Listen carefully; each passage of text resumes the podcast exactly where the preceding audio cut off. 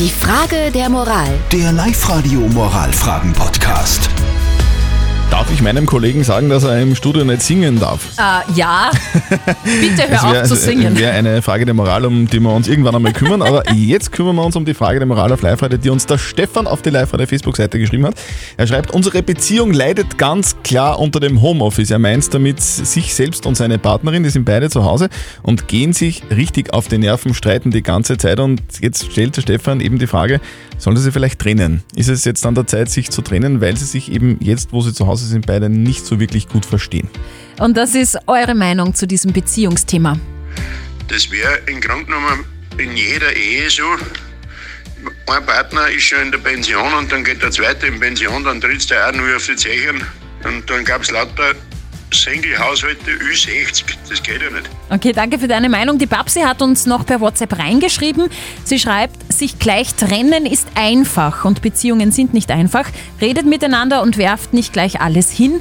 Und der Volker hat auch reingeschrieben, wenn du sie nicht mehr liebst, dann lass es. Manchmal ist Schluss machen besser als ewig drüber nachzudenken. Volker sieht das sehr pragmatisch.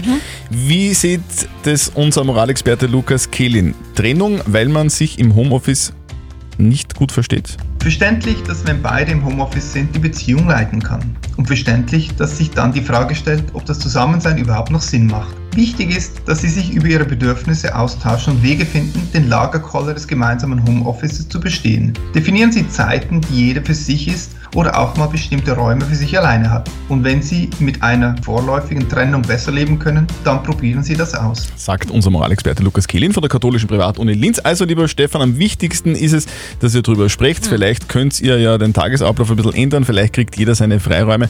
Und wenn das nicht funktionieren sollte, ja, dann äh, könnt ihr euch immer noch danach trennen. Genau. Postet eure Frage der Moral auf die Live-Radio-Facebook-Seite zum Beispiel. Morgen um kurz nach halb neun gibt es dann eure Frage der Moral auf Live-Radio. Die Frage der Moral. Der Live-Radio Moralfragen-Podcast.